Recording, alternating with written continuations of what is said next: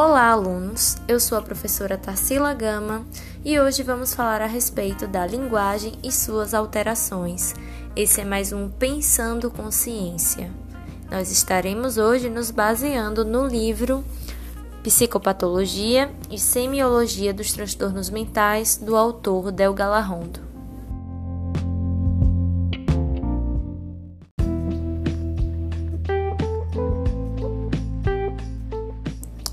A linguagem é o principal instrumento de comunicação dos seres humanos.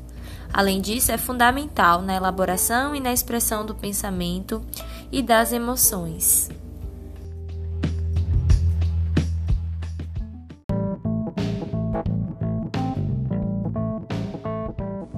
O trabalho do linguista Ferdinand de Saussure publicado em 1916, foi fundamental distinguir na linguagem, a langue, ou seja, a língua, o sistema linguístico que inclui todas as regularidades e os padrões que subjazem aos enunciados de um idioma e a parole.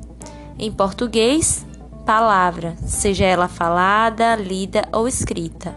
Ou seja, os comportamentos linguísticos empreendidos pelas, pelas pessoas, seus enunciados, suas falas concretas e reais. A linguagem é o instrumento o qual o homem modela seu pensamento, seus sentimentos, suas emoções, seus esforços, suas vontades e atos. Instrumento que ele influencia e é influenciado. É a base última e mais profunda de toda a sociedade humana, mas é também o recurso último e indispensável do homem, seu refúgio nas horas solitárias em que o espírito luta com a existência e quando o conflito se resolve no monólogo do poeta e na meditação do pensador. Para o bem e para o mal, a fala é a marca da personalidade da terra natal e da nação. É o título de nobreza da humanidade.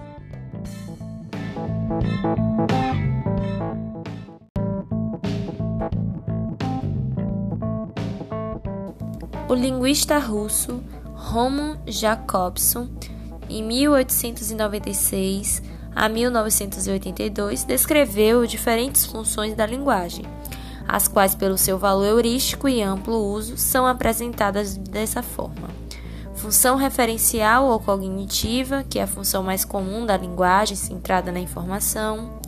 Função emotiva ou expressiva, ou seja, a linguagem como instrumento de expressão dos estados emocionais e das vivências internas, função conativa ou apelativa, que é a linguagem que visa uma ação intencional sobre o interlocutor que escuta, a linguagem que busca persuadir, função fática, esta se revela quando a mensagem linguística visa basicamente estabelecer o contato, função metalinguística, que nesse caso a preocupação do produtor da mensagem é com a própria linguagem utilizada com o próprio código que está sendo utilizado, e função poética ou estética, quando o emissor produz uma fala ou texto escrito e, ao fazê-lo, considera dar atenção à seleção, à combinação de palavras, preocupado com a sonoridade, ritmo e a surpresa das imagens ou situações que tais palavras evocam. A função poética é a que está então predominando nessa fala ou texto.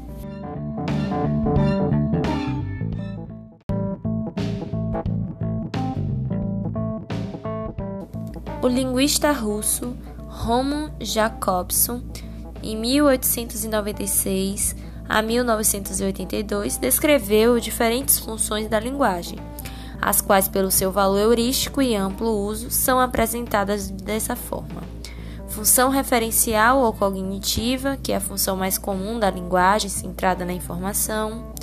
Função emotiva ou expressiva, ou seja, a linguagem como instrumento de expressão dos estados emocionais e das vivências internas, função conativa ou apelativa, que é a linguagem que visa uma ação intencional sobre o interlocutor que escuta, a linguagem que busca persuadir, função fática, esta se revela quando a mensagem linguística visa basicamente estabelecer o contato, função metalinguística, que nesse caso a preocupação do produtor da mensagem é com a própria linguagem utilizada com o próprio código que está sendo utilizado, e função poética ou estética, quando o emissor produz uma fala ou texto escrito e, ao fazê-lo, considera dar atenção à seleção, à combinação de palavras, preocupado com a sonoridade, ritmo e a surpresa das imagens ou situações que tais palavras evocam.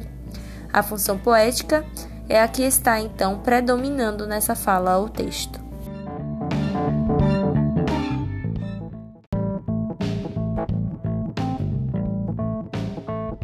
Alterações da linguagem associadas a estados, condições ou transtornos psicopatológicos.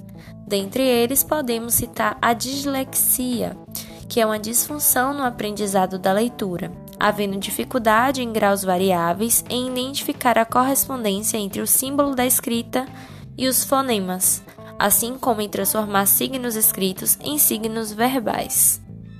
No Manual Diagnóstico Estatístico de Transtornos Mentais, o DCM-5, o termo dislexia está incluído nos transtornos específicos da aprendizagem, que englobam transtornos na aprendizagem da leitura, da escrita e habilidades matemáticas.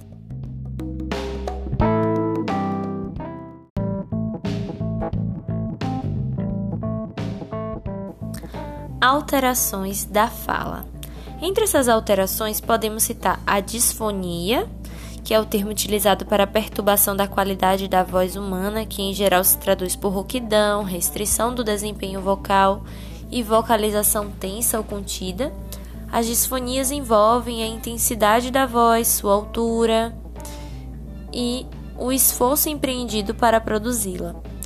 Outra alteração da fala é a afonia ou disfemia, se caracteriza pela perda mais ou menos abrupta da voz de modo geral, sem causa neuro neurológica ou laríngea, com exceções que serão abordadas adiante. Ela eclode com maior frequência e após um evento de vida estressante do qual o indivíduo fica totalmente sem voz. Há a intenção de se comunicar, mas a voz não sai é então denominada afonia convérsia ou histérica e está relacionada a fatores de personalidade vulnerável, tendência à, conversa, à conversão, estados emocionais intensos e graves conflitos inconscientes ou conscientes.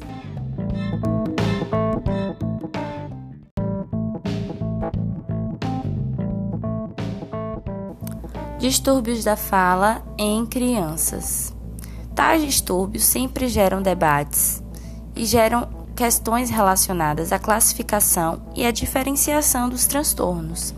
A diferenciação entre transtornos fonológicos, dito TF, atraso da fala AF e transtornos motores da fala TMF é particularmente controversa. E nos transtornos motores da fala, a diferenciação de uma apraxia da fala também gera debates. Então, a seguir, iremos ver uns desses distúrbios, a dislalia e a disglosia.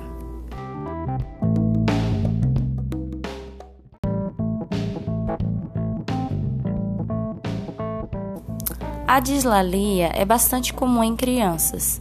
Trata-se de uma alteração da fala que resulta de uma deformação, da omissão ou da substituição de fonemas, não havendo assim alterações neurológicas identificáveis nos movimentos dos músculos que participam da articulação e da emissão de palavras. Podemos classificá-la de tal forma: dislalia fisiológica, audiogênica, funcionais e orgânicas.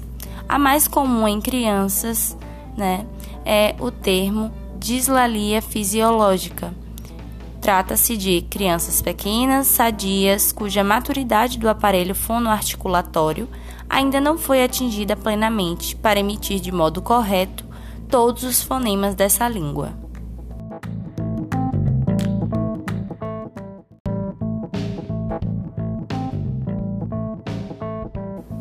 A dislalia orgânica, também chamada de disglosia, se refere a problemas orgânicos, estruturais e funcionais nos órgãos da fala e no aparelho fonador.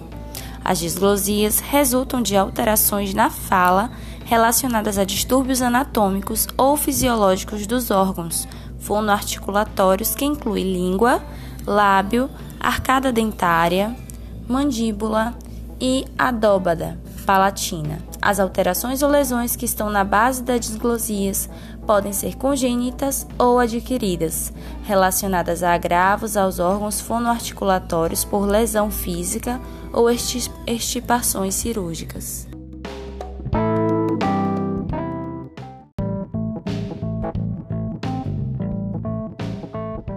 Os transtornos da linguagem nas crianças implicam em defasagens da linguagem, considerando a inteligência global do infante, que pode ser normal ou deficitária.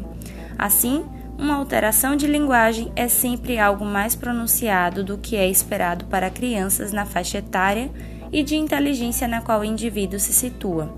Estudos epidemiológicos indicam que cerca de 7% das crianças começam a vida escolar com algum transtorno da linguagem e que adicionais 2,3% têm problemas de linguagem decorrentes de transtornos globais do desenvolvimento, como o autismo.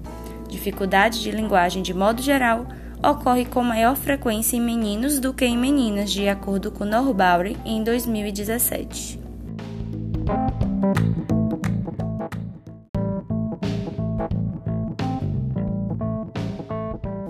Problemas de linguagem na criança são agrupados no DCM-5 nos transtornos do neurodesenvolvimento. Neste capítulo são incluídos transtornos da linguagem, transtornos da fala e transtornos da fluência.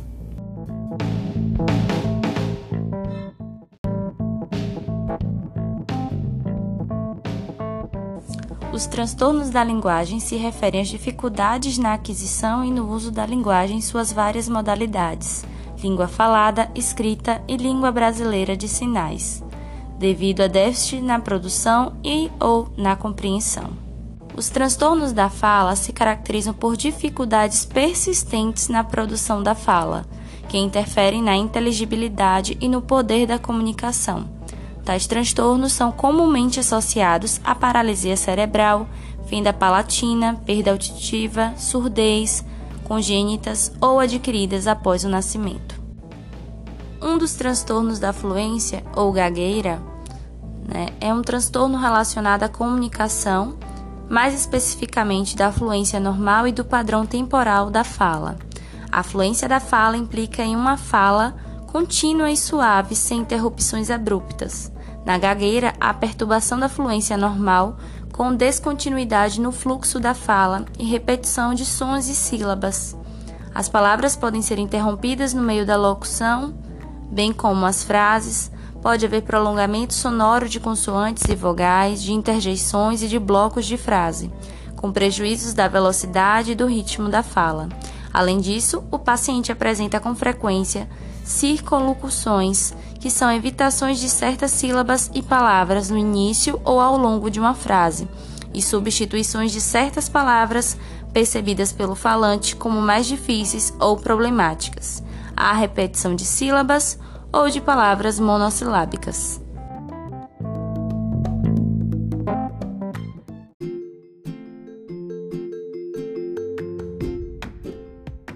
E aí, alunos, gostaram do nosso conteúdo? Para saber um pouco mais, fiquem atentos aos textos disponibilizados. Te aguardo na próxima aula. Esse foi mais um Pensando Consciência.